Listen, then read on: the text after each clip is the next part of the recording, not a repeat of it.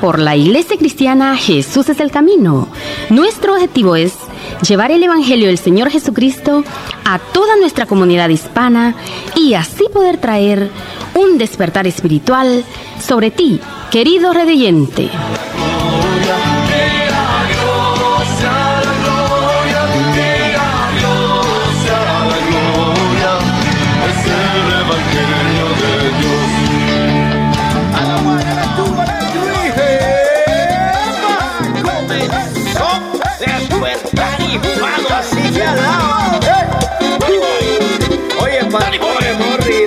Alaba.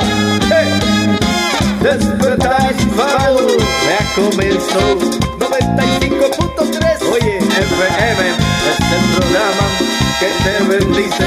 Despertar hispano, te alegra, te bendice el día.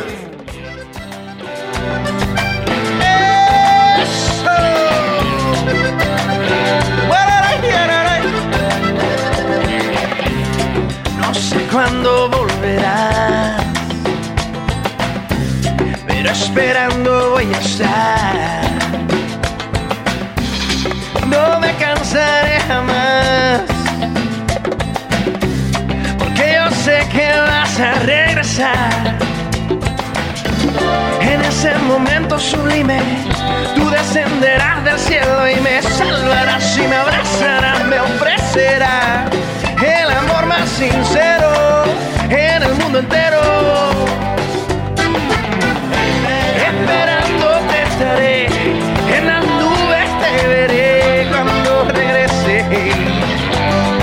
mi vida y mi pasión, adorándote estaré, voz preciosa escucharé cuando regrese.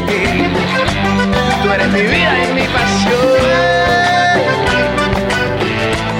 Tú eres mi vida y mi pasión.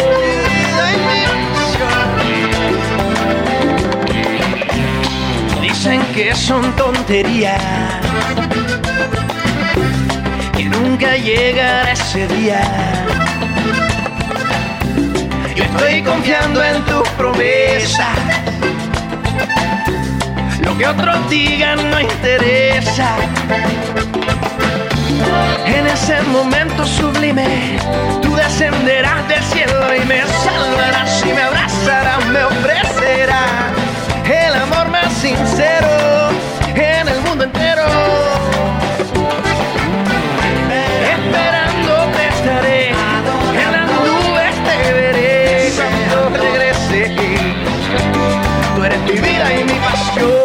Y bienvenidos a Despertar Hispano, les saluda Morri Velázquez. En este día traemos para usted cosas bellas, cosas hermosas que sé que te van a bendecir de una manera muy, pero muy grande en este día viernes, con un programa, pero muy, muy especial. Y le damos una bienvenida a Daisy, bienvenida a Despertar Hispano. Muchas gracias, muy, estoy muy alegre, muy feliz de estar aquí con todos ustedes. Una bendición poder llegar hasta su hogar o hasta donde usted nos está sintonizando. Recuerde que estamos aquí gracias a Dios primeramente y a la iglesia Cristiana Jesús es el camino que nos permite, bueno, estar al aire aquí con ustedes. Una bendición muy, pero muy grande a todos los que nos están sintonizando también por primera vez. El Señor bendiga grandemente sus vidas. Ha sido un gran agradecimiento a la Iglesia Cristiana Jesús del Camino, quienes nos ayudan de una manera grande para que podamos estar aquí todos los días viernes. Así que gracias por ese soporte económico, gracias por ser parte de Despertar Hispano y así podemos llegar a toda nuestra comunidad. Recuerde, hay un número telefónico telefónico al que nos puede llamar, el cual es aquí en el estudio de radio. Estamos en vivo en el 92 27 5953. Estamos aquí en el estudio de radio. Le recomendamos que si usted quiere contactarse con nosotros, hágalo cuando esté sonando la música, porque de esa manera su llamada va a ser prontamente atendida. Así que no la vamos a poner en el aire va a ser algo que yo sé que va a ser de mucha alegría para nosotros saber que usted nos está escuchando en cualquier lado de Australia. Recuerde que este programa usted lo puede volver a escuchar a través de nuestras aplicaciones en su teléfono, en su iPad o en su computadora, entrando pues muy fácilmente a, eh, bueno, vamos a decir nombres, por ejemplo, Anchor FM, Spotify, entre algunos otros, donde usted puede escuchar de regreso este programa. Así que este día tenemos un una programación pero súper, súper, súper, súper especial que vamos a disertar un tema muy poderoso que es la venida de nuestro Señor Jesucristo. Así que Daisy, Maranata, Maranata. Así es, Maranata, Cristo viene, estamos preparados para su venida. Ese es el tema que vamos a estar tocando en esta hora. Deseamos que usted ponga mucha atención y que bueno, el Señor nos ayude a nosotros también por medio del Espíritu Santo a poder hablar lo que la palabra del Señor dice, ya que estamos viviendo los últimos días. De eso se trata, dice, vamos a hablar de la realidad del inminente retorno de Cristo, vamos a estar hablando también de las señales de nuestro tiempo y vamos a terminar esta sección que vamos a hacer cómo vivir los últimos días. Así que no se vaya a perder esta transmisión, ya que tiene algo, una palabra de advertencia, una palabra de arrepentimiento para volverse a Dios en tiempos como estos. Así que una información más antes de ir a la música. Vamos, eh, si usted quiere contactarnos después del programa de radio, cuando ya el programa de radio ha terminado, pues no duden en llamarnos al 0433 370 537. Repito, 0433 370 537. Gracias por estar con Despertar Hispano.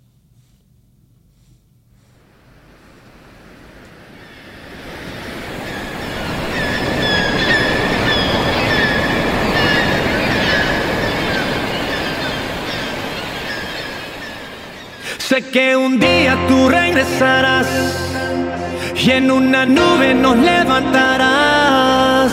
Cuando suene la trompeta y estarás. Sueño de lo celestial, calles de oro y un mar de cristal. Cuando suene la trompeta y estarás.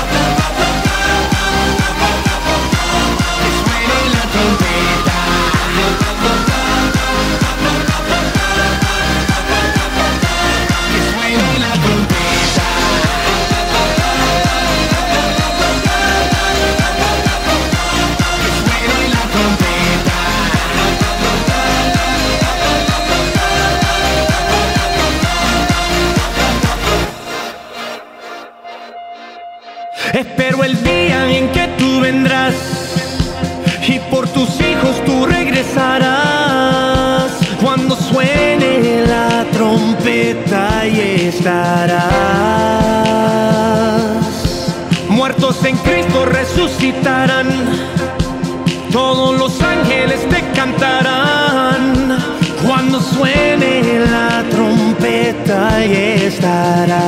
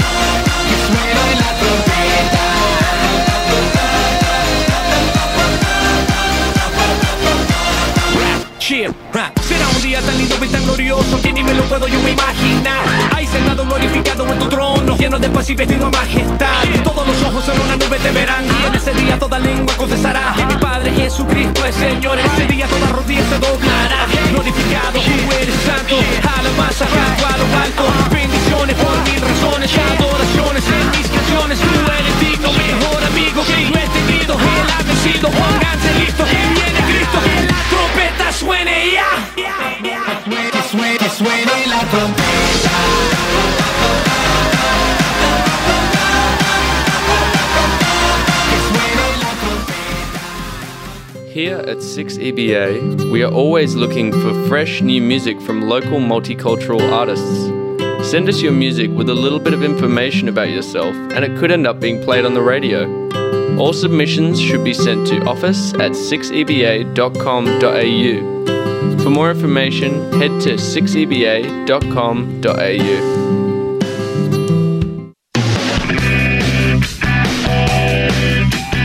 Está escuchando Despertar Hispano en el 95.3 FM, trayendo alegría a tu corazón.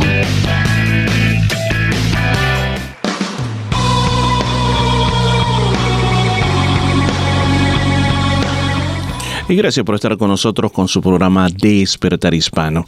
Cuando comenzamos ese programa, le decía a Daisy un saludo y el saludo fue Maranata. Y Daisy también me respondió Maranata. Es interesante saber, Daisy, que este era el saludo de los cristianos del siglo primero. Así es, todos, eh, a pesar que creí, el Señor se acababa de ir y, y todo había pasado tan rápido, ellos ya en un segundo estaban diciendo Maranata, porque la venida del Señor es lo más importante que puede haber. sí. Claro, porque la palabra literalmente quiere decir que el Señor venga o. Cristo viene pronto o Cristo está ya a las puertas. Y Daisy, lo que pasaba era que los judíos, los judíos de la época de ellos se saludaban con shalom, ellos Sí. decían paz. Entonces eh, la, la iglesia cristiana, por el contrario, comenzó a decir, bueno, creo que ellos pensaban y ellos creían que los tiempos que vendrían no eran tiempos de paz, sino que vendrían tiempos muy eh, difíciles porque la venida del Señor se acercaba. Entonces este día el tópico, el tema que estamos teniendo o vamos a tener va a tratar acerca de eso. Vamos a estar hablando de la segunda venida de Cristo, pero para entender la segunda venida de Cristo es necesario que hablemos de la primera venida de Cristo. O sea, ¿cu- ¿cuándo fue la primera venida de Cristo? Fue cuando Él nació allá en, En Belén, Belén, sí. de Judea. Pero dice en el Antiguo Testamento, ¿desde dónde se comienza a hablar de la primera venida de Cristo? Desde Génesis, Génesis capítulo 3, 15 nos dice que la simiente de la mujer era bueno de donde vendría el Mesías y nos habla de ya de la redención que íbamos a Porque tener a través de Jesucristo. ¿Se acuerda? ¿Se acuerda de lo, de lo que dice Adán, Eva habían pecado Sí. y aparentemente la humanidad estaba caída, Sí. como que el diablo había ganado esa primera batalla, pero Ajá. en esos momentos cuando recién estaba comenzando la historia, se prometió, se prometió que a la serpiente, o sea, a Satanás, le iban a aplastar la, La cabeza. ¿Y quién iba a ser? La simiente de la mujer.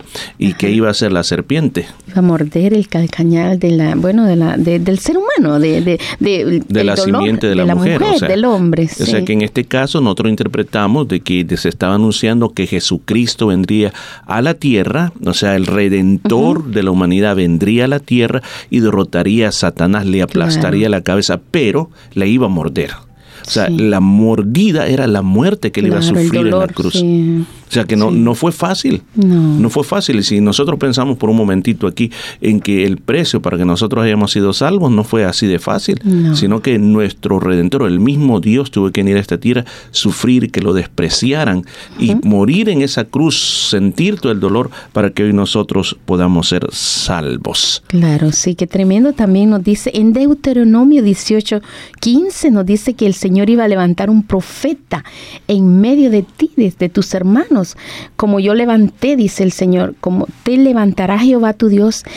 A él oirá- oirás palabras de Moisés unos 1450 años antes del nacimiento del Mesías. Desde la época de Moisés, Moisés le está diciendo ya al pueblo, Que Señor va a levantar. levantar un profeta, va a levantar un profeta de en medio de ustedes que ustedes lo van a tener que escuchar.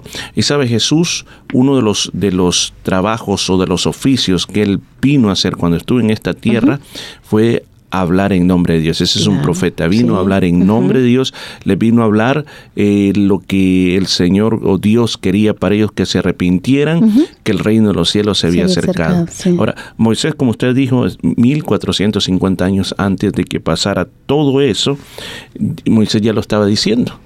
Imagínate, O sea, Claro. estaban anunciando la primera venida de Y Cristo. eso nos da a entender también que toda la Biblia está unida entre sí. Ujú. El Antiguo Testamento con el Nuevo, todo es, todo está relacionado. todo no lo podemos separar y no. decir, yo, yo no creo en el Antiguo Testamento, No. eso es para otra gente, para mí es el Nuevo Testamento, no, es- No. tienen mucho, Aún mucha los relación. salmos, los libros de los salmos hablan muchísimo sobre nuestro Redentor. Ujú. Se ve que toda la Biblia está relacionada. está unida. Ahora, veamos lo que dice Malaquías capítulo 3, versículo 1 al 3. Sí, dice, el mensajero, el ángel del pacto, el deseado, el fuego purificador, el jabón de lavar, el afinador y limpiador de la plata, el afinador de oro, el sol de justicia. Así se le está llamando Al Señor al Jesús. Señor, o sea, y Malaquías está hablando unos 420 años antes del nacimiento de Cristo. Mire cómo, cómo Malaquías le llama al Señor. No había venido todavía, Sí. pero le está llamando todos estos nombres. El mensajero, el ángel del pacto, el deseado, el fuego purificador, dice el jabón de lavar, el afinador y limpiador de, de la plata, el afinador de oro, el sol de justicia. Son todos los nombres que le da Y antes muchísimos más, pero Malaquía está eh, allá anunciando la venida de nuestro Redentor. Hay más de 100 profecías con respecto al nacimiento de Cristo. Por ejemplo, se acuérdate así de memoria, dice, pensemos eh, profecías sobre el nacimiento de Jesucristo en Belén.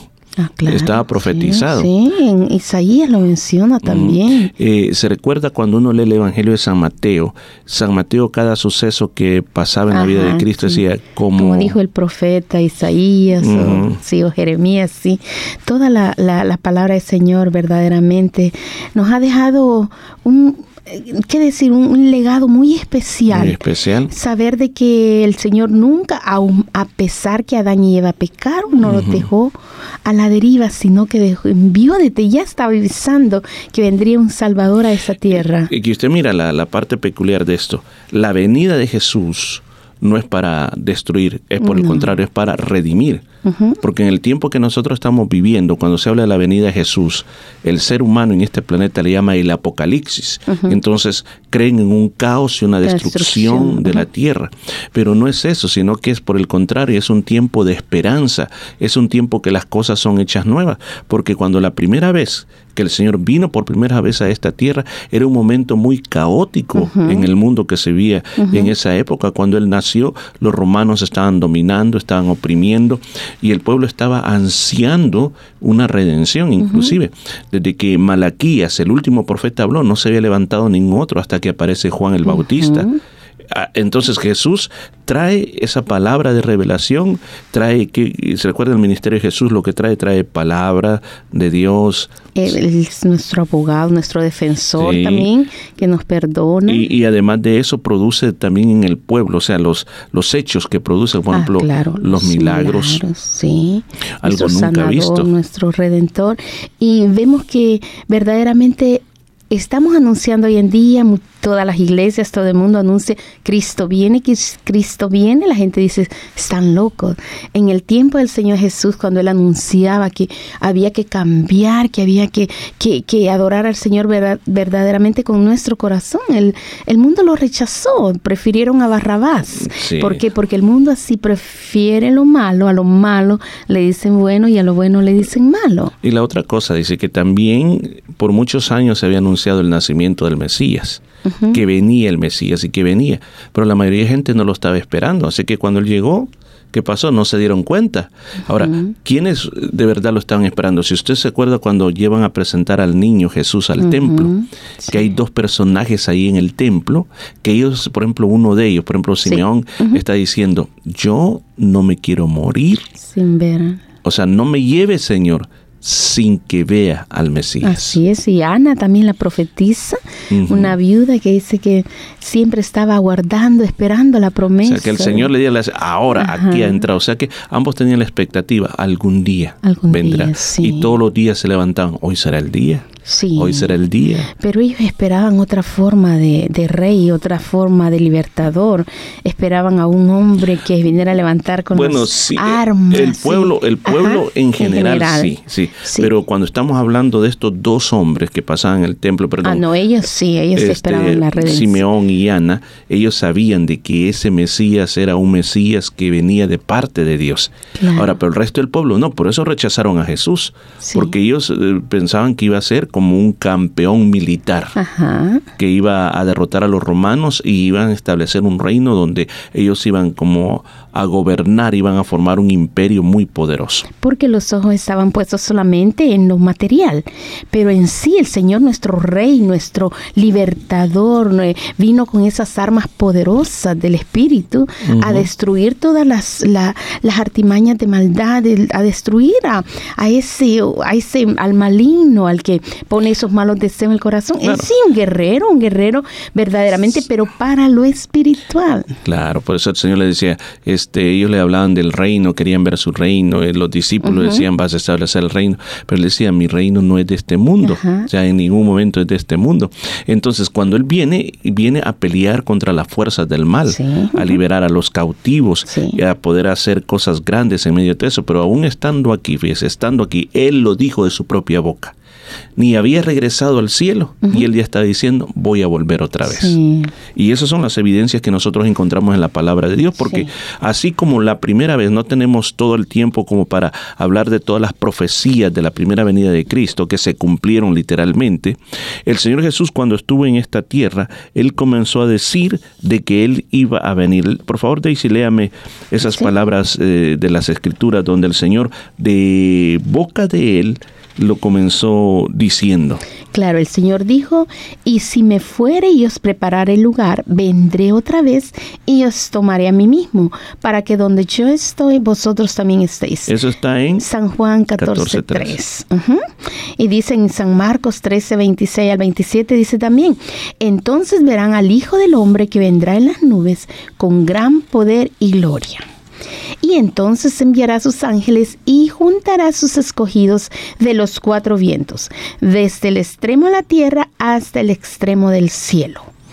Y en el libro de Hechos 1.10 dice, y estando ellos con los ojos puestos en el cielo, entre tanto que él se iba, he aquí se pusieron junto a ellos dos varones con vestiduras blancas, los cuales también les dijeron, varones Galileos, ¿por qué estáis mirando al cielo? Este mismo Jesús que ha sido tomado de vosotros al cielo, así vendrá como le habéis visto ir al cielo. Mire, qué lindo son palabras, palabras de que las expresó Jesús y palabras que también los ángeles los expresaron. Por ejemplo, en la, en la que leyó primero Daisy, el Señor Jesús dijo, vendré otra vez, ¿escuchó? Otra vendré otra vez y os tomaré a mí mismo, como eh, diciéndole de otra, men- de otra manera, yo voy a volver y yo vuelvo para venir a traerlos a ustedes. Yo vengo por ustedes, para llevármelos a ustedes. Mire qué lindo. Sí. Luego también en Marcos, la expresión cuando dice que vendrá en las nubes. Él está hablando del Hijo del Hombre, dice que vendrá en las nubes. Mire qué precioso, Sí. que vendrá en las nubes. Luego también en lo que dijeron los ángeles en el libro de Hechos dice, así vendrá como le habéis visto ir al cielo. Mire qué lindo, así como ustedes vieron. La Biblia dice de que los discípulos estaban en el monte de los olivos, ahí en Jerusalén. Y ahí vieron al Señor. Y el Señor desde ese lugar dice que comenzó a subir, a subir, a subir delante de los ojos de ellos hasta que una nube los le Lo- lo ocultó al Señor sí. y ya no lo pudieron ver. Entonces, habla de una nube. Él vendrá en una nube y se volverá una vez más al cielo. Ahora, vendrá del cielo. Eh, algo que Daisy necesitamos explicar aquí, vamos a explicar eh, toda esta, cómo es la venida del Señor, pero la primera pregunta que podría surgir cualquier oyente que nos esté oyendo, y le queremos decirle, antes de emitir un juicio final sobre lo que vamos o estamos hablando, le suplicamos de que escuche todo lo que vamos a decir. Y al final tome una decisión en su vida, qué hacer con su vida en un día como hoy. Sí. Daisy, si nosotros vemos en la Biblia, ¿por qué razón el Señor va a venir a esta tierra? Sí, según la palabra del Señor, eh, Cristo viene otra vez para juzgar al mundo. Viene también para resucitar a los muertos y darnos cuerpos glorificados. Y Él viene para establecer el reino permanente de Dios aquí en la tierra. Mire qué tremendo. La primera pregunta que estamos haciendo, ¿por qué viene el Señor a la tierra? Dice, a juzgar al mundo, ¿sí? Porque si mira cómo está la situación, tanta injusticia. Y la gente se pregunta, ¿y dónde está Dios? Mm. ¿Dónde está Dios en todo lo que está pasando? O sea, ¿por qué Dios se queda de brazos cruzados? Pues la respuesta es porque Él tiene un día en que va a llamar a juicio. Sí. Pero alguien puede decir, pero ¿qué pasa si esa gente se muere? ¿Cómo, ¿Cómo lo va a llamar a juicio? Es que Dios es Dios de vivos y de muertos. O sea, ¿qué quiere decir eso? Que Él, si en esta vida no se le hizo el juicio, pues un día lo va a levantar para enjuiciar a esa persona, porque Él tiene el poder, Él tiene el Así poder es. de dar el castigo aunque la persona se haya muerto, porque eh, el alma de esa persona aún todavía está viva. sí. Entonces Él viene, si Él viene a esta tierra, viene para poner juicio, para como recompensar. Usted se acuerda sí creo que es San Mateo capítulo 25, cuando dice que Él separa las ovejitas de los cabritos. Así es, sí. O sea que es una forma simbólica de decir los que han hecho lo bueno y, Y los todos los que han hecho lo malo. Y dice que todos esos que han hecho los malos serán echados en ese lago de fuego que arde con azufre. O sea, van a ser castigados inmediatamente. Eso, eso lo dice la Biblia. Entonces también la segunda cosa que usted dijo, dice que viene para resucitar a los muertos. Sí. Nosotros creemos, y esta es la gran esperanza del cristianismo, la gran esperanza del cristianismo es de que nosotros cuando morimos, no todo terminó ahí sino que creemos que vamos A a, volver a vivir, ajá, a resucitar. Les ha sido interesante también de que eh, por razones que, que a veces uno no entiende, estos dos pasados martes estuvimos en dos funerales, funerales, de claro. conocidos que teníamos y como siempre llegamos a la misma conclusión de que un funeral te hace pensar mucho. Sí, es para, para meditar en lo que es nuestra vida actual y en lo que será nuestra vida futura, porque creemos que con la muerte ahí terminó, que la persona, muchas personas creen que no, ya terminó todo, disfruta, vive como quieras, porque aquí es donde tú vas a hacer lo que quieras. Ya cuando mueras todo terminó, pero no, para nosotros es el comienzo, el comienzo de la vida eterna, de saber que vamos a estar en los brazos de nuestro Redentor, que Él enjugará la lágrima de todos aquellos sufrimientos, aquellos, aquella angustia que, que hubo, el Señor lo va, lo va a hacer sentir bien a uno, porque el dolor que se pasa después de la muerte es terrible, pero está en los brazos del Señor es lo mejor que puede haber. Ya, ya, está, ya está la persona disfrutando del Disfrutando, Señor. sí. Entonces Él viene una vez más a levantar a los muertos, a aquellos que murieron en la esperanza de Cristo, aquellos que le siguieron, le obedecieron, los viene a levantar una vez más. No es que estén dormidos. Nosotros no creemos en que con una persona se muere, queda dormido hasta el día de la resurrección. No. La palabra de Dios nos enseña en muchos lugares de que cuando una persona muere, inmediatamente está en el lugar que le corresponde. Si siguió fielmente las enseñanzas de Cristo, pues la Biblia dice que despertará en el paraíso. Inmediatamente la persona muere. Y si la persona ha sido desobediente, pues la Biblia dice que hay un infierno esperando a esa persona para sufrir todos esos dolores que o tormentos que se afirman que existen.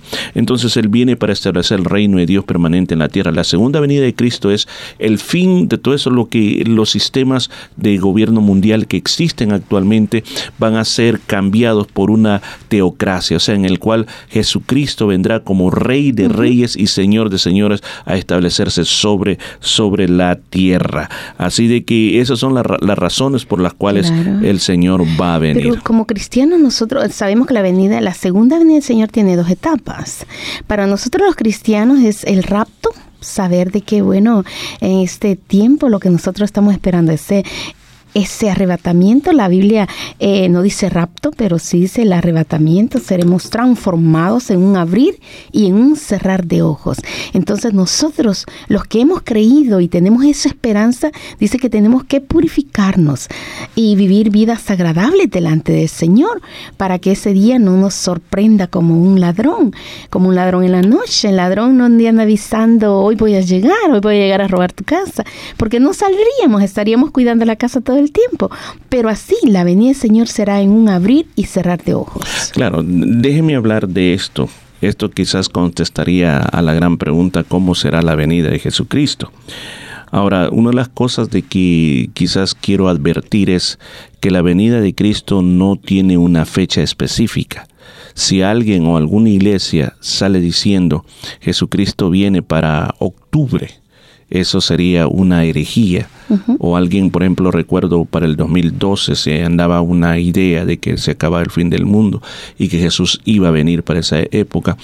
Eh, Hay muchos que han salido con esas ideas de poner sí. una fecha y cuando la Biblia claramente lo dice, el Señor Jesús lo dijo en el Evangelio de San Marcos 13:32, que el día y la hora nadie lo sabe, ni aun los ángeles que están en el cielo, ni, si- ni el Hijo dice, sino solo el Padre. Sí. Entonces la Biblia constantemente nos dice de que tengamos cuidado con aquellas personas que andan diciendo tal día va a venir el Señor. O por ejemplo, como dice la palabra, si alguno le dijere, miren, ahí está el Cristo, mirad, ahí está, no lo creáis, porque hoy en día salen tantas personas este, desquiciadas que dicen, hey, yo soy Jesús, yo soy Jesús.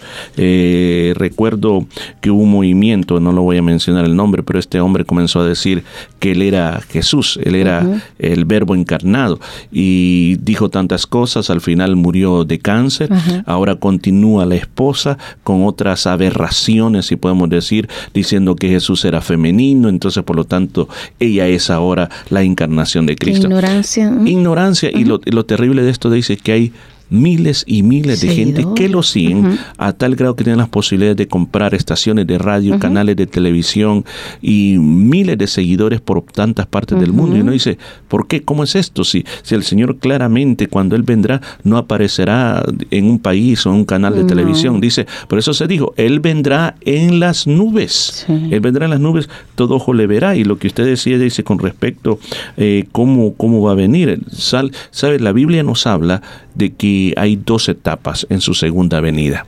La primera, como usted refirió, es el rapto. Cuando se habla de la palabra rapto, la, la- la palabra rapto usted no la va a encontrar en la Biblia. Usted la busca, no la va a encontrar.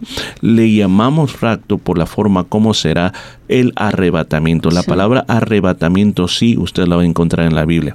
Ahora, la forma como será ese arrebatamiento, ese arrebatamiento será de una manera tan rápida, de una manera tan secreta. Y, y la segunda etapa es la manifestación pública, donde dice todo ojo lo verá.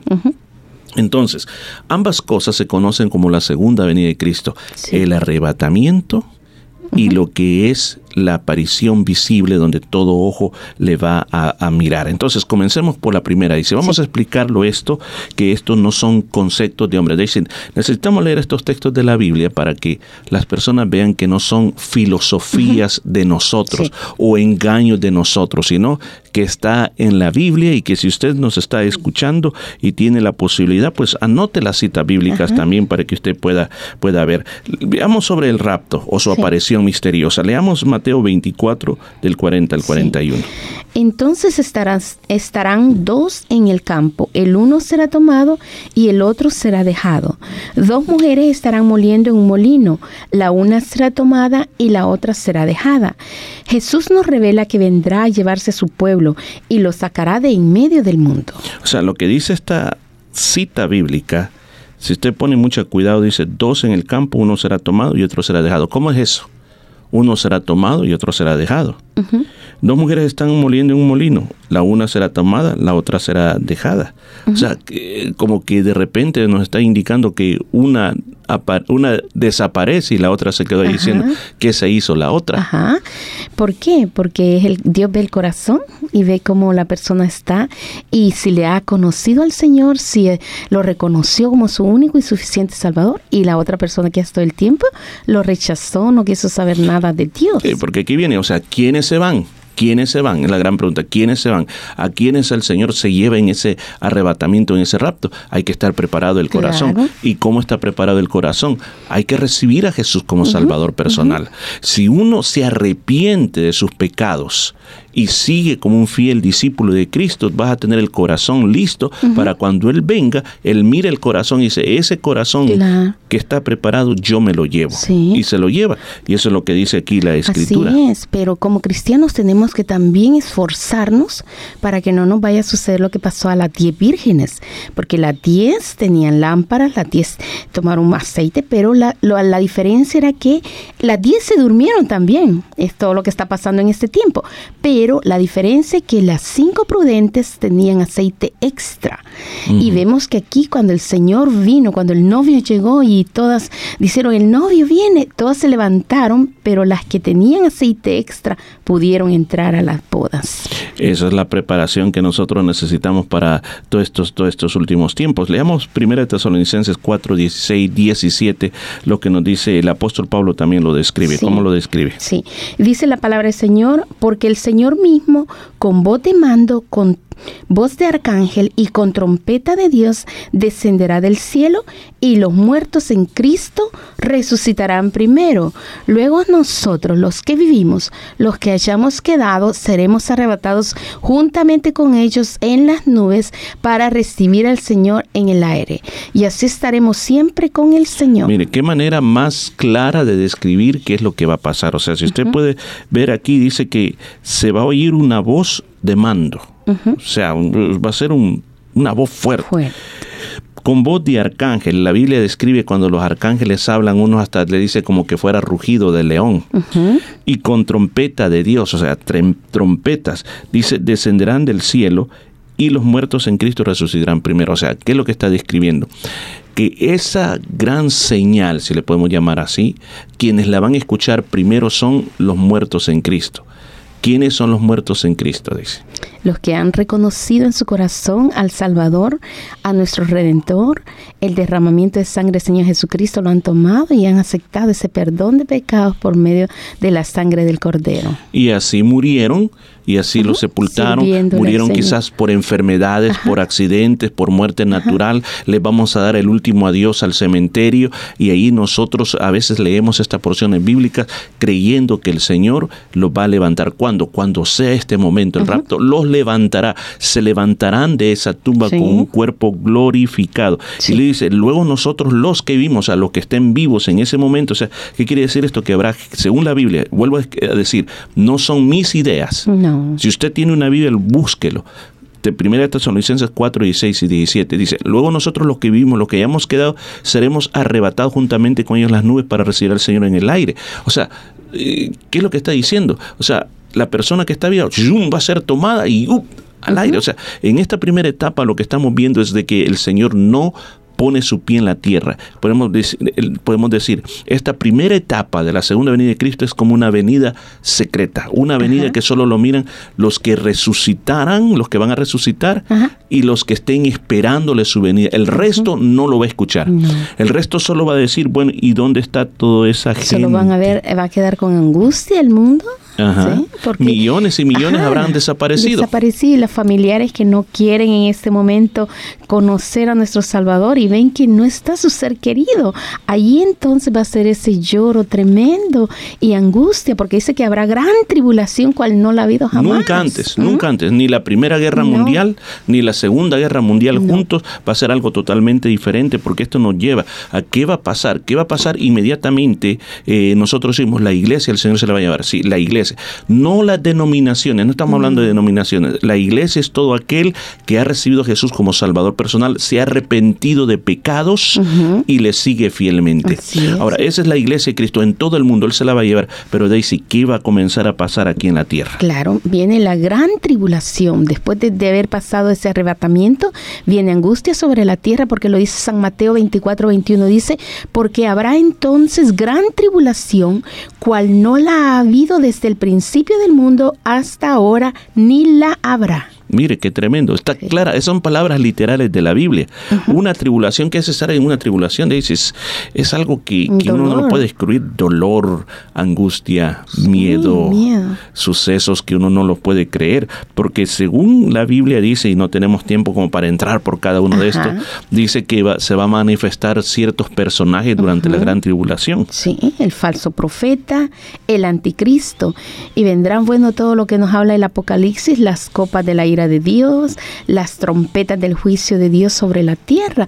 Todo este tiempo será de, de justicia de parte de Dios contra toda gente que no ha querido reconocer al Salvador. Claro, porque en esta, en esta época, estos personajes como el anticristo, el anticristo no es una computadora. Muchas personas me dicen, es una computadora, es un gobierno. Yo quiero decir, el anticristo es un personaje. Sí. Es un personaje porque la palabra anticristo no simplemente es un título que se le pone como para decir eh, el líder, sino que el anticristo eh, describe el trabajo. ¿Qué es lo que quiere decir anticristo? El que se pone en vez Ajá. de Cristo, el que se pone en vez del ungido de Dios. O sea, el trabajo de él es aparecer en esta tierra como un líder político como un líder político, va a tomar las riendas de la política mundial, va a traer cambios, y lo digo entre comillas, muy buenos al mundo va a establecer paz en el mundo, eh, el mundo aparentemente va a estar diciendo, wow, no hay mejor época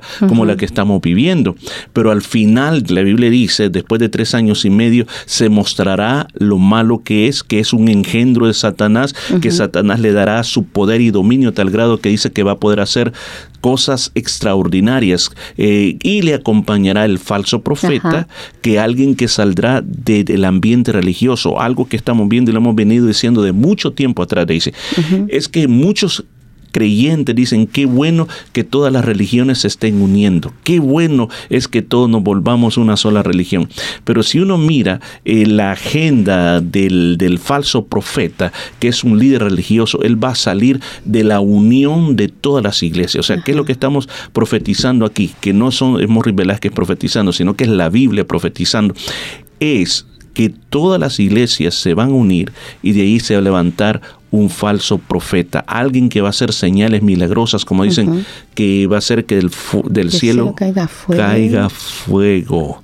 Mire qué tremendo. Va a ser inclusive, ¿se acuerda aquella parte cuando dice que va a ser imágenes Ajá, del de anticristo? ajá, ¿sí? Para que le adore, Pero le va a dar vida. le va a dar vidas. O sea, le va a dar vida. Y, o sea, y hoy, con tanta tecnología, es tan fácil poder ver cosas que uno ni se imaginaba, robots que parecen personas, personas de carne y hueso, pero son robots, son máquinas. No, y, y también hay proyectos, también proyectos que, fíjese que lo que hoy en día lo, lo pueden hacer, de que en el cielo pueden crear imágenes Ajá. que no son reales. Sí.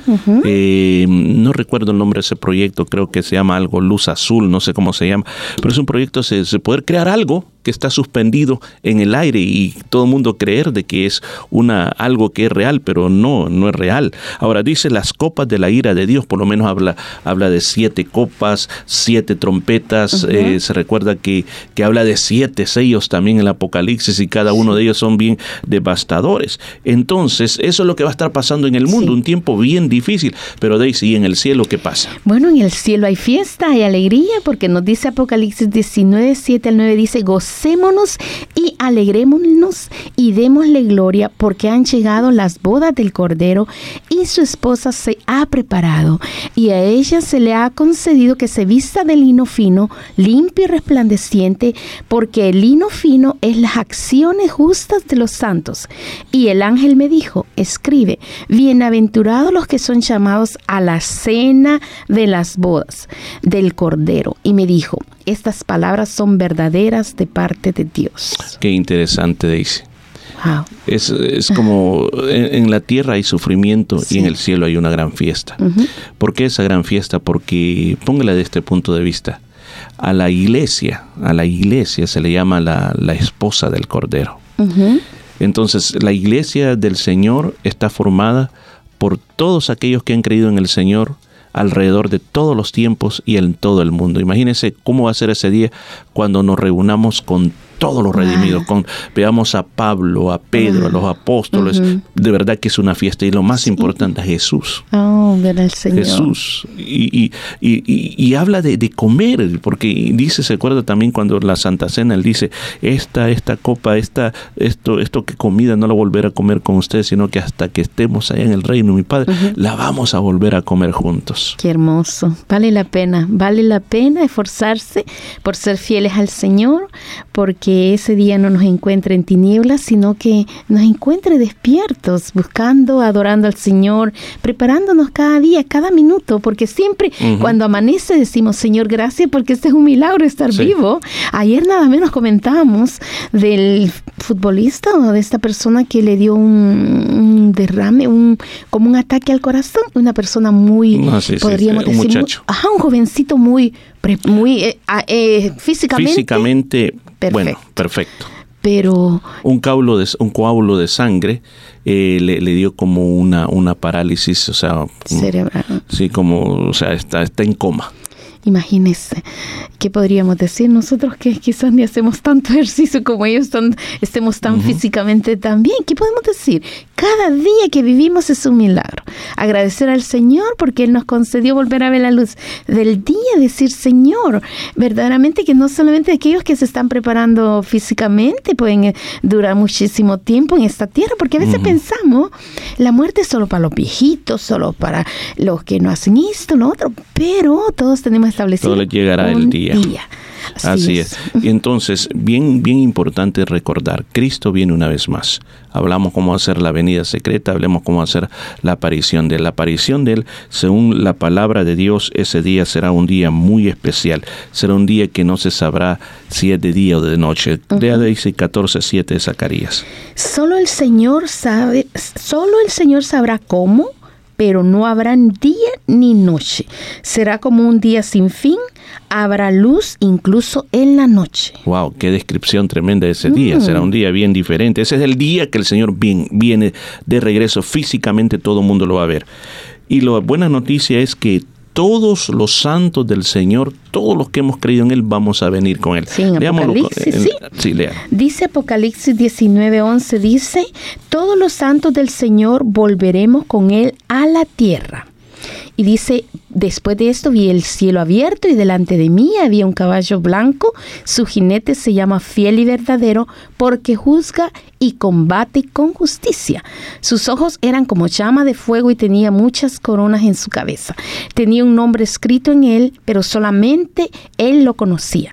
Su ropa estaba empapada en sangre y su nombre era la palabra de Dios. Los ejércitos del cielo los seguían montados en caballos blancos.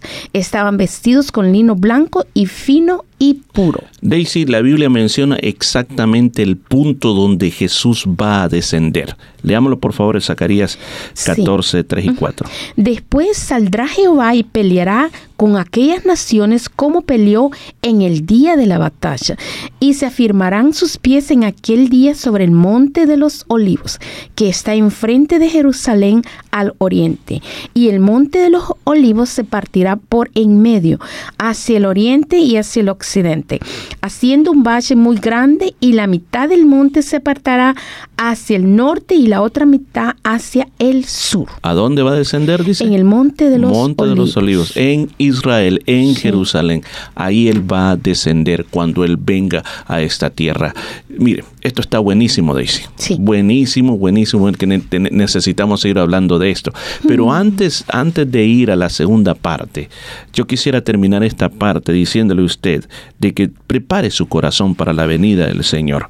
No se deje que las cosas de esta tierra usted lo vayan eh, adormeciendo y de repente usted diga, bueno, eso quizás son fábulas, son cosas que la gente habla por hablar, pero no tienen ningún fundamento. Hoy por eso hemos insistido en leer las porciones bíblicas para que usted se dé cuenta que no es ideología de seres humanos, sino es lo que dice la palabra de Dios. Y ese día va a venir de repente. Usted tiene que estar preparado todo el tiempo, en todo momento.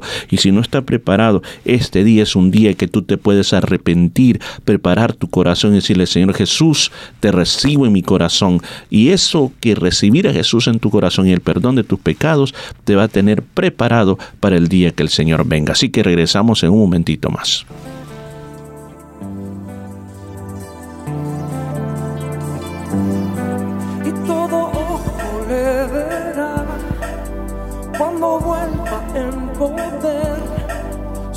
Las nubes volverá. Con gran gloria y majestad y todo ojo le verá. Cuando vuelva en poder sobre las nubes volverá. Con gran gloria y majestad. Bienaventurado el que oye las palabras de esta profecía.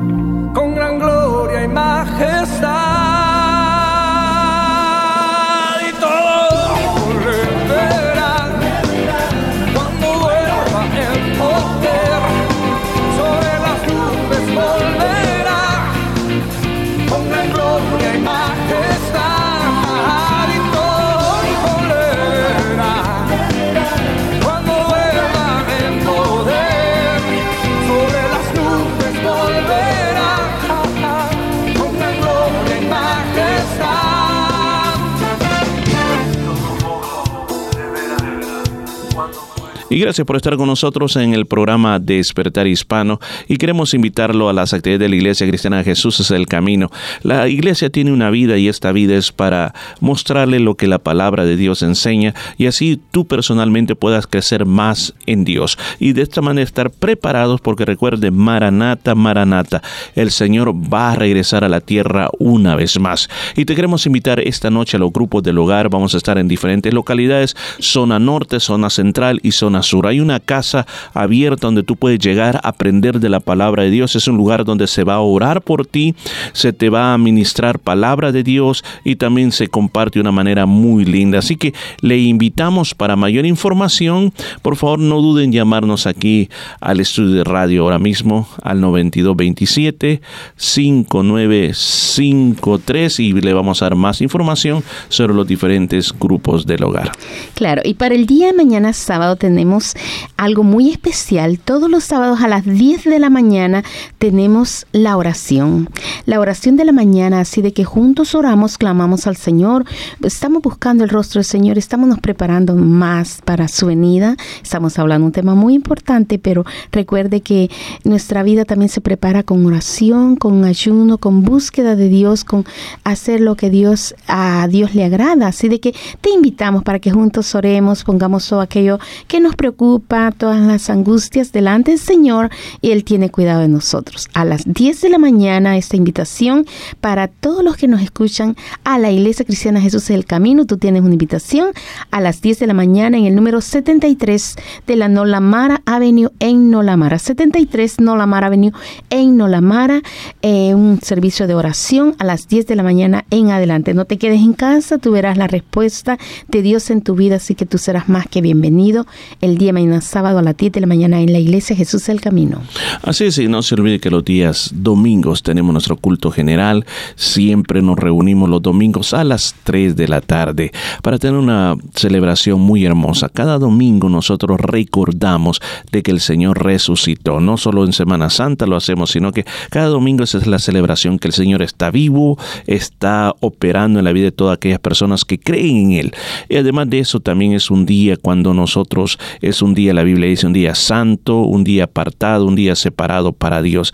Así que para nosotros es un gran gozo que nos reunimos en una ocasión como esa para celebrar esas victorias del Señor. Cantamos alegremente y también se predica la palabra de Dios. Yo le invito a que venga y escuche la palabra de Dios. No hay cosa mejor que pueda cambiar tu vida que la palabra de Dios. La palabra de Dios tiene un impacto de cambiar, de... eh, traerte al arrepentimiento y ver cosas que quizás a este momento no las has estado viendo. Así que te invitamos este domingo. Además tenemos clases para niños, tenemos la escuela dominical, tenemos las clases para los adolescentes también y hay un pequeño compartimiento al final. Así que le invitamos que venga y forme parte de lo que Dios está haciendo en esta ciudad. Así que ese es domingo a las 3 de la tarde en la número 73 de la Nolamara Avenue en Nolamara. Así que esperamos verle y los días miércoles que sucede. Sí, el día miércoles seguimos orando, buscando al Señor, adorándole, exaltando su santo nombre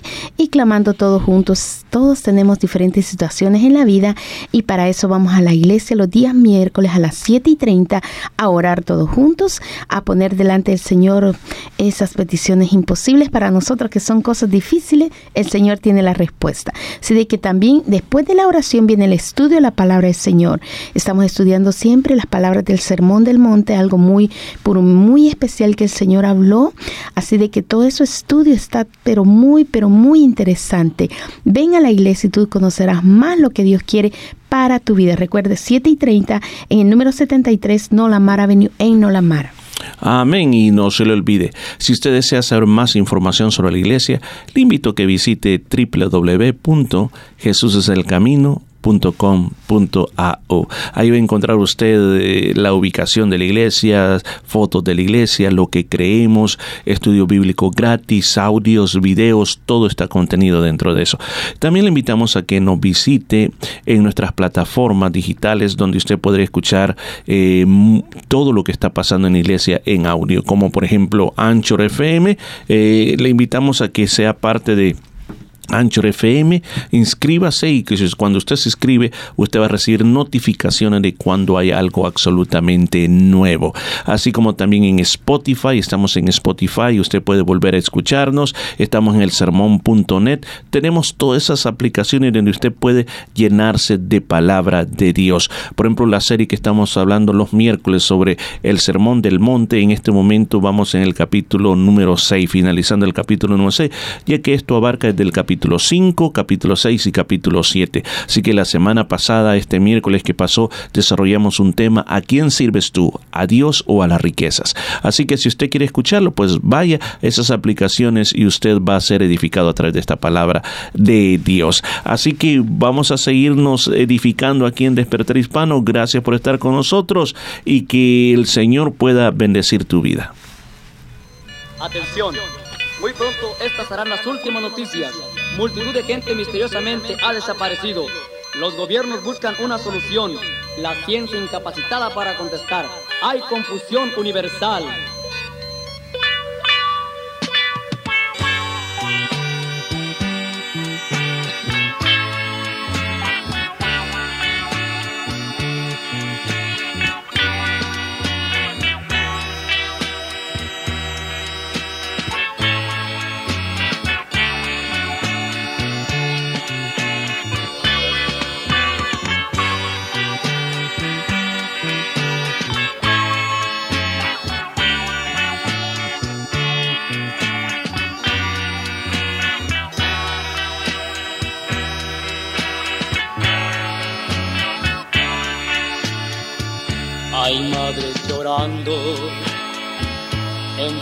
Sufriendo, a los templos llegan los hombres corriendo, aún en las calles hay gentes orando, las bestias del campo se escuchan aullando.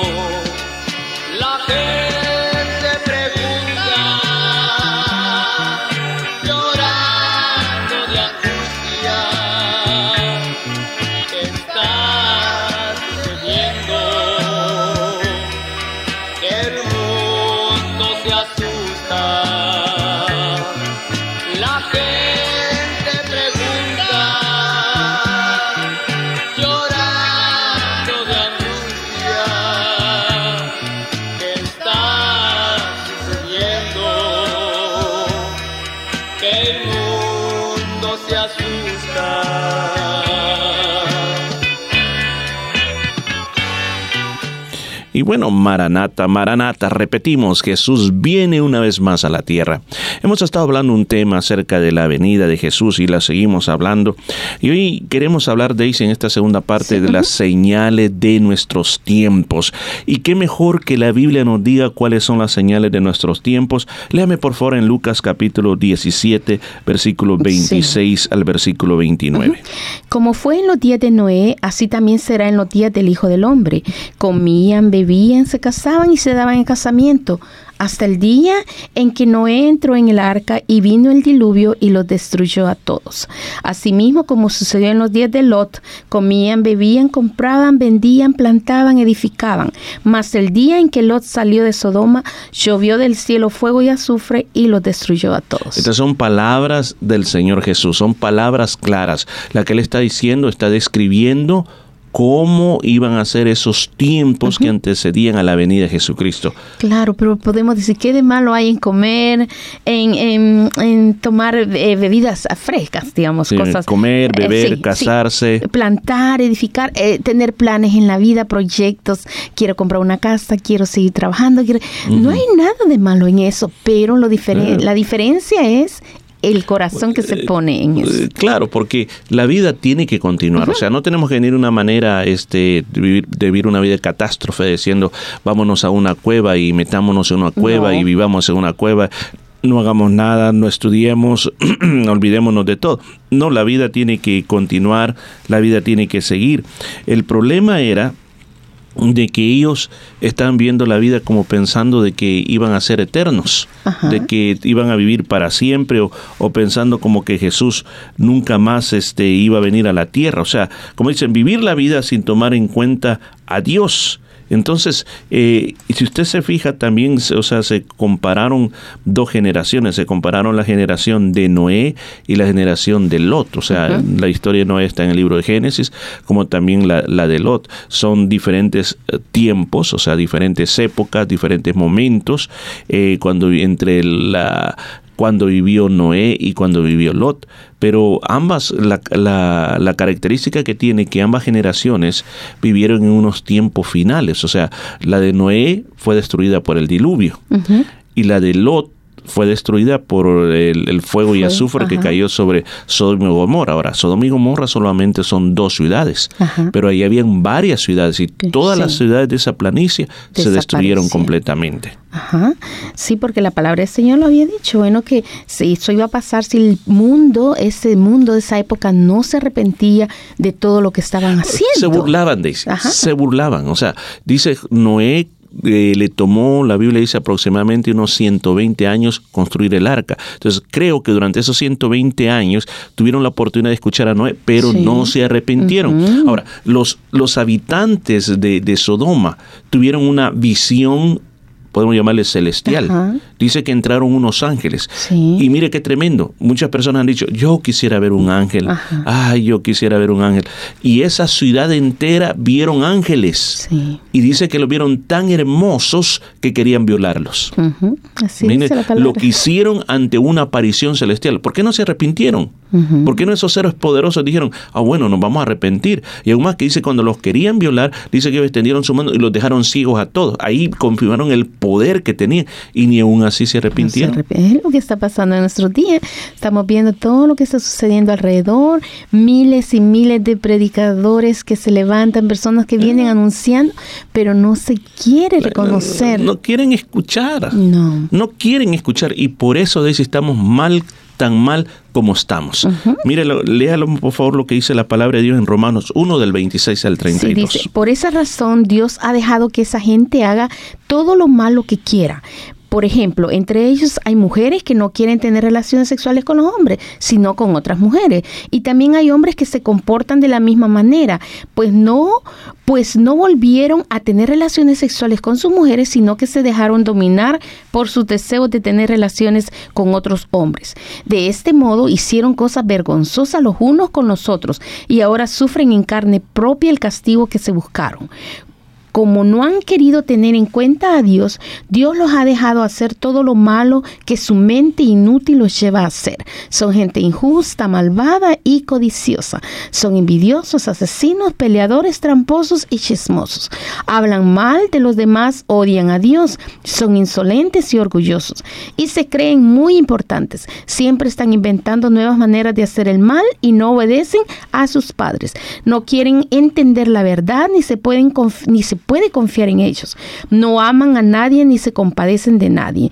Dios ya lo ha dicho y ellos lo saben, que quienes hacen esto merecen la muerte y a pesar de eso no solo siguen haciéndolo, sino que felicitan a quienes también lo hacen. Más claro no se podría decir. Esto está en Romanos capítulo 1 del 26 al 32. Y hemos escogido la versión de la Biblia, versión lenguaje sencilla, para que se entienda, se comprenda claramente los tiempos que están viviendo. Daisy, estamos viendo tiempos chalepos. Chalepos. ¿Ya? Este no es un modismo salvadoreño, se No. le puede decir, están hablando modismo salvadoreño. No, es una la palabra que está en la Biblia es, es- es una palabra griega, es una palabra griega que Pablo ocupó cuando le dijo a Timoteo de que los últimos días ah, que venían antes de la venida del Señor serían en griego tiempos chalepos, tiempos chalepos. Duros, son tiempos duros, dice. Es- mi- mire. ¿qué es lo que significa? Lea. Sí, de tiempos duros de tratar, dañinos, fieros, dolorosos, difíciles, ásperos, salvajes y peligrosos. Todo eso significa la palabra chalepo. Sí. Entonces, los tiempos que hoy estamos viviendo serán tiempos dañinos, fieros, dolorosos, difíciles, ásperos y salvajes. Son los tiempos que hoy estamos viviendo. Sí. Daisy, léalo por favor en 2 Timoteo capítulo 3 versículo 1 al 5. Saber también que en los últimos días, antes de que llegue el fin del mundo, la gente enfrentará muchas dificultades. Habrá gente egoísta, interesada solamente en ganar más y más dinero. También habrá gente orgullosa que se creerá más importante que los demás. No respetarán a Dios ni obedecerán a sus padres, sino que serán mal agradecidos y ofenderán a todos. Serán crueles y violentos. No, no podrán dominar sus malos deseos. Se llenarán de odio, dirán mentiras acerca de los demás y odiarán todo lo que es bueno. No se podrá confiar en, esos orgullosos porque actuarán sin pensar. En vez de obedecer a Dios, solo harán lo que les venga en gana. Dirán que aman y respetan a Dios, pero con su conducta demostrarán lo contrario. No te hagas amigo de tal gente. Mire lo que dice la palabra de Dios. O sea, son tiempos difíciles y aquí la Biblia lo está describiendo, describiendo dos mil años antes de que están estas cosas sucediendo. Ahora, otra cosa, no solamente en el mundo están pasando esos tiempos peligrosos, sino que en la iglesia, la iglesia también está pasando una crisis. La iglesia en el mundo generalmente. Hemos oído de ese tiempo que el Señor vendrá. La verdad de que nosotros estamos sabiendo y sabiendo que la iglesia el primer siglo apenas el Señor se había ido y ya le estaban esperando en su segunda venida.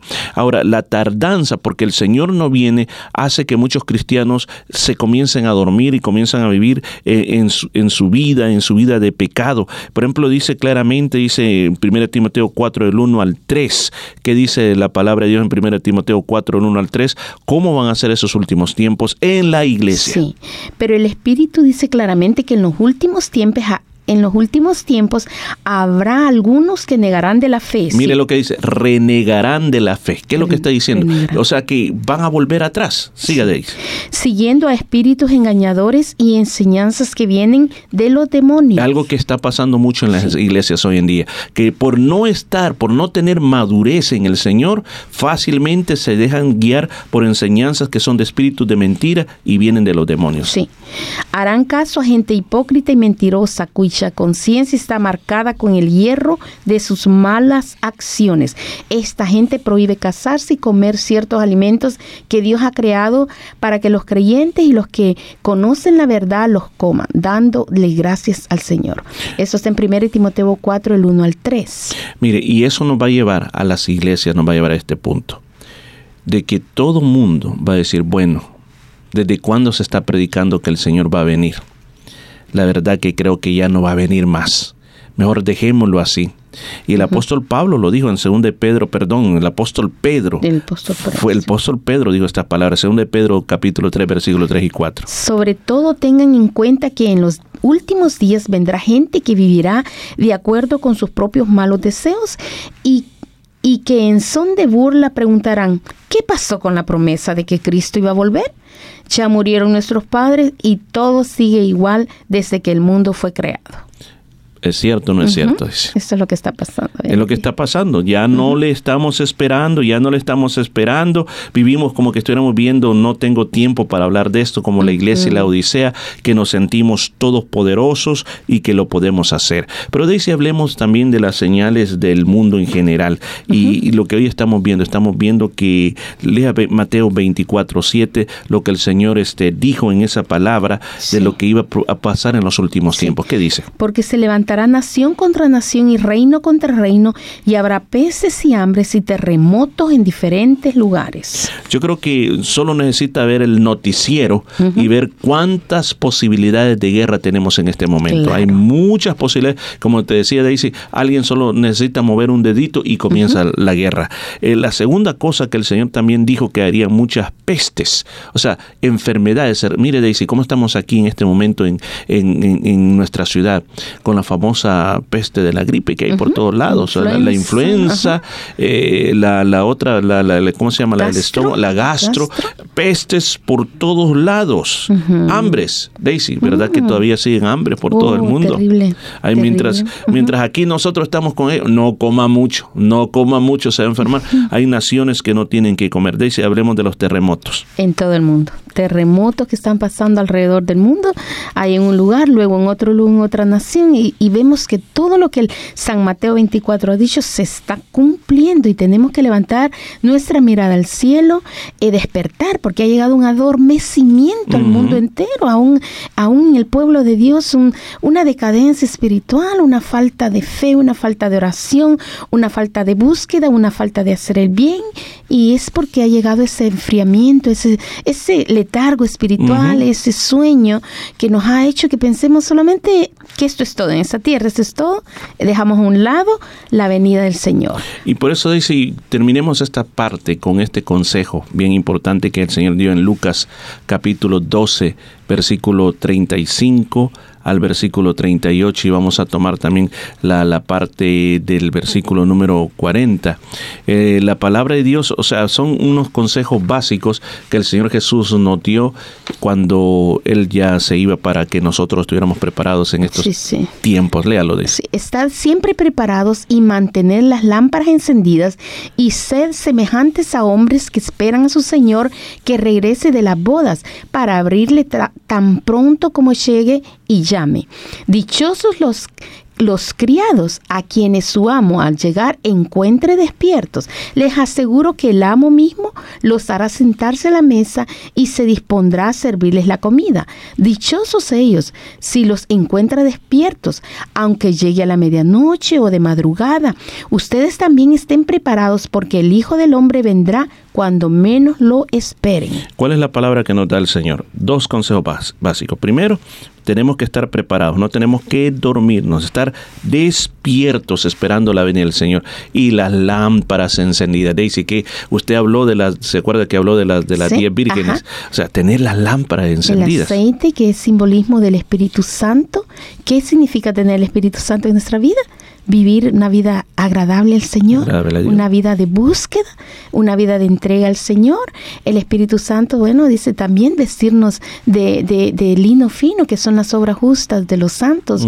Eh, andar en la luz, no en tinieblas, porque andar en la oscuridad es para que no se vea lo malo que hacemos, Así pero es. andar en luz es andar claramente, sin esconder nada. Así de que, bueno, en esta hora vamos a escuchar una canción que habla muchísimo de los tiempos que estamos viviendo, igual es. que en los días de Noé. Así de que a poner mucha atención a esta alabanza.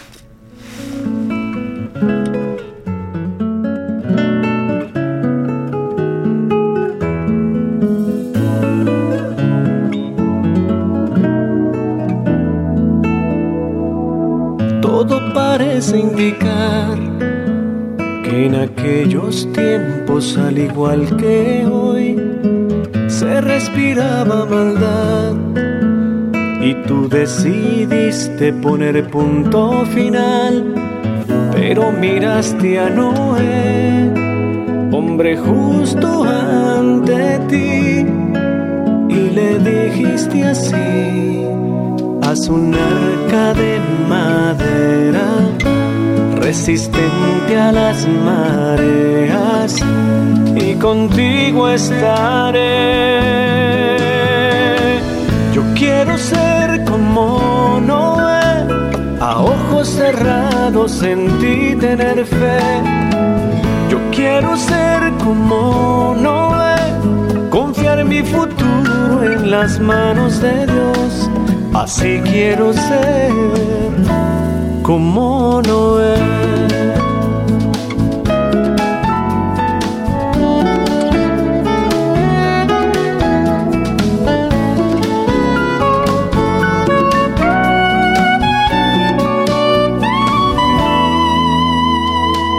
A todos les daba igual. Entre burlas dijeron nada va a pasar, pero no es sin dudar Construyó su arca siguiendo aquel plan, como ordenó el capitán. Provisiones para el mar y también reclutó a conejos y a tortugas, elefantes y gorriones y mil especies más. Yo quiero ser como Noé, a ojos cerrados en ti tener fe. Yo quiero ser como Noé, confiar mi futuro en las manos de Dios. Así quiero ser como Amén, estamos en la última parte de esta programación y estamos trayendo este momento donde hemos estado hablando de algo muy bueno que sé que te va a ayudar de alguna manera muy preciosa a poder centrarte en las cosas que tú necesitas de verdad en tu vida. Y este programa ha sido basado en lo que es la segunda venida del Señor. Y a partir de lo que hemos estado hablando, hemos estado hablando de cómo será esa segunda venida del Señor y también hemos estado hablando cómo van a ser esos últimos tiempos en los cuales vamos a estar viviendo. Pero quiero concluir con esto y mi conclusión es cómo nosotros podemos vivir esos últimos tiempos. Y, quizás quisiera tomar la, el consejo que le dio el apóstol Pablo a Timoteo, ya que ellos siempre estaban desde ya en el siglo primero, ellos ya estaban esperando la venida de nuestro, de nuestro Señor Jesucristo. Y en esos, en esos últimos eh, tiempos, en el libro tendríamos que leer, yo le recomiendo leer segunda de Timoteo, capítulo 3, todo el capítulo entero. El apóstol Pablo le da unos consejos a Timoteo de cómo tiene que vivir estos tiempos que se llaman, como dijimos anteriormente, tiempos chalepos, tiempos dañinos, fieros, dolorosos, difíciles, ásperos, peligrosos. Son tiempos que son feroces en gran manera. ¿Cómo podemos nosotros sobrevivir estos últimos tiempos? Bueno, lo primero que le dice el apóstol Pablo en el versículo 10 al versículo 13, le dice que lo imite a él. Imítame en todo lo que te he enseñado. Ahora, si usted quiere sobrevivir estos últimos tiempos, que su fe no perezca, no se adormezca, es bien importante que usted tiene que seguir los buenos ejemplos, porque una característica de esta época es de que va a haber malos ejemplos por todos lados, que muchos de los que decimos ser santos, justos, cristianos, buenos, van a salir con muchos malos ejemplos. Dice, no, lo que le está diciendo Pablo, no te dejes guiar por los malos ejemplos, ni te vuelvas atrás por los malos ejemplos, sino que enfócate en los buenos ejemplos. Pablo le dice, enfócate en mi enseñanza, en mi doctrina, en mi manera de vivir, en mi propósito, enfócate en la confianza que yo tengo en Dios, en la paciencia, en el amor, en la fortaleza para soportar los momentos débiles, enfócate en la perseverancia, en las persecuciones que tú has vivido por causa del Evangelio, en los sufrimientos o en los padecimientos, pero sigue los buenos ejemplos. No mires los malos ejemplos, porque si te enfocas en los malos ejemplos, no vas a poder sobrevivir en esta época. La segunda cosa que le dice también es que es importante desde el versículo 14 al versículo 17 que sea persistente en lo que se le enseñó. O sea, que no vaya cambiando las enseñanzas de acuerdo a los tiempos que está viviendo. Pablo le dice, pero tú persiste o sé fiel, no importa lo que los demás están haciendo. No tenemos en cuenta que porque el vecino lo hace o porque el otro hermano de la iglesia lo hace, porque en la otra iglesia lo están haciendo, yo también así lo voy a hacer. No, tenemos que volver a esas verdades originales del pasado, esas verdades originales que fueron plantadas en nosotros. O sea, ¿qué es, qué es lo que tú aprendiste? ¿Cuáles son esos factores, esos fundamentos que tú has aprendido en tu vida? ¿Quiénes fueron los que te enseñaron, fueron personas fidelinas, personas que tú has amado, respetado siempre, pues tú tienes que tomar eso en tu vida. Tú tienes que confiar en la palabra de Dios como la máxima autoridad y la última palabra en todo. Yo siempre tengo este dicho, si está en la Biblia, pues nosotros hablamos de eso. Si no está en la Biblia, entonces nosotros no vamos a hablar de eso, porque si no está en la Biblia, solo son conjeturas que podemos hacer o son, como otra manera de decir, son opiniones que nosotros podemos tener al respecto. Y la tercera cosa, en el, en el capítulo 4, versículo 2 al versículo 4, le dice que en estos últimos tiempos se encargue de predicar la palabra. Le dice, predica la palabra, anuncia el mensaje al mundo, aun cuando hay tiempo y cuando no hay tiempo. ¿Qué palabra es la que yo tengo que predicar? Tengo que predicar la palabra del Evangelio del Señor Jesucristo. Las buenas noticias, pero las buenas noticias completas. No solo las buenas noticias de que en el Señor hay perdón, hay vida eterna, hay cosas hermosas que el Señor nos va a dar en el futuro, sino que también decir de que vamos a sufrir por tratar de hacer las cosas correctas, vamos a pasar padecimientos, pero si somos persistentes, digamos hasta el final, vamos a ser totalmente redimidos. La palabra que le dice, ¿para qué debo predicar la palabra? ¿Cuál es el propósito que la palabra de Dios tiene que ser predicada? Bueno, para corregir. La palabra de Dios es la que corrige la vida. A veces las personas tienen opiniones, tienen consejos de acuerdo a su propia filosofía de la vida, pero la palabra de Dios es la que tiene la última palabra en todo. Por eso es importante que usted escuche la palabra de Dios, que usted vaya a la iglesia, escuche predicaciones. Yo pienso, y esto es un pensamiento mío, que lo que más establece el valor de una iglesia, en la iglesia que tú vas, lo que más establece la tipo de palabra que se predica.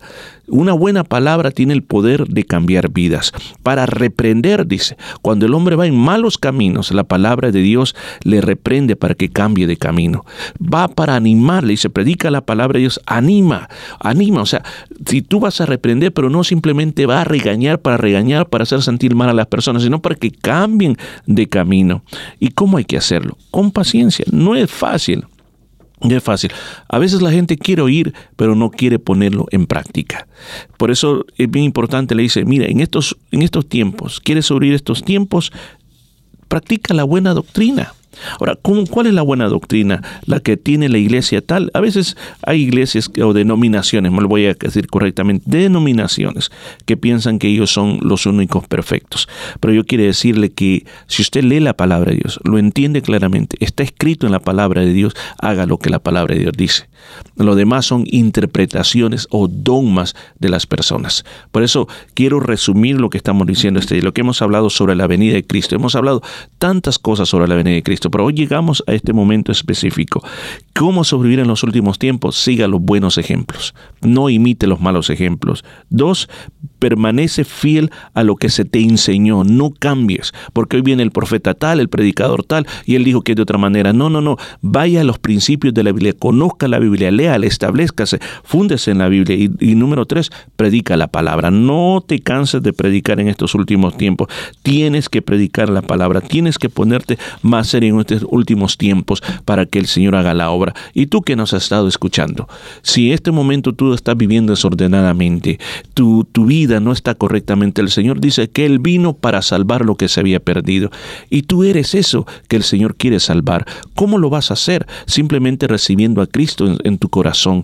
¿Qué es recibirle? Es abrirle las puertas y dejarle que Él sea el centro de tu vida, que comiences a aprender a, de Él y comiences a obedecer de Él. Si tú lo haces, la Biblia dice, no lo digo yo, que a los que le recibieron les has dado el derecho de ser un hijo de Dios y los hijos de Dios tienen vida eterna en Jesucristo.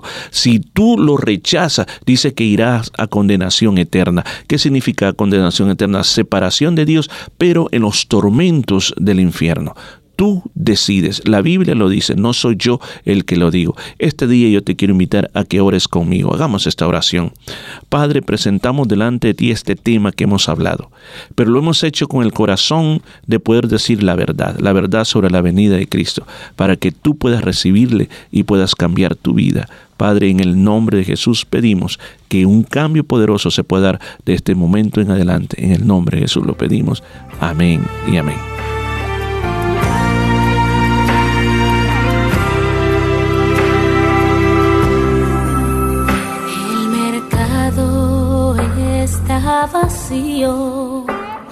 Y las calles solas están. Los trabajos inquietos, terminó el cosechar. Los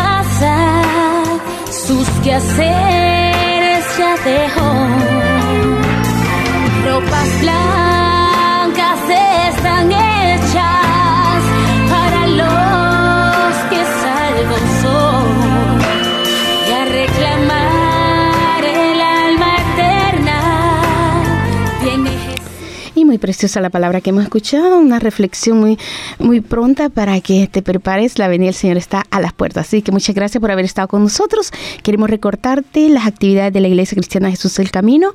Esta noche, grupos de hogar 7 y 30 en diferentes áreas, sur, área norte y el área central, así como mañana a las 10 de la mañana, oración en la Iglesia Jesús del Camino, el número 73 Nolamara Avenue en Nolamara. Y el día domingo a las 3 de la tarde, precioso servicio bilingüe. A las 3, recuerda, 73 Nolamara Avenue en Nolamara. Te invitamos a una fiesta en la iglesia. Miércoles 7 y 30, oración y estudio de la palabra. Muchas gracias por haber estado con nosotros. Llámanos al 0433-370-537. 0433-370-537. Hasta pronto. Hasta pronto, qué bueno que haya estado con nosotros. Espero que y creo con todo mi corazón que Dios habló a tu vida. Preparémonos para la venida del Señor. Recuerde, Maranata, Maranata, Cristo viene una vez más. Así que hasta la próxima semana y quede con Dios.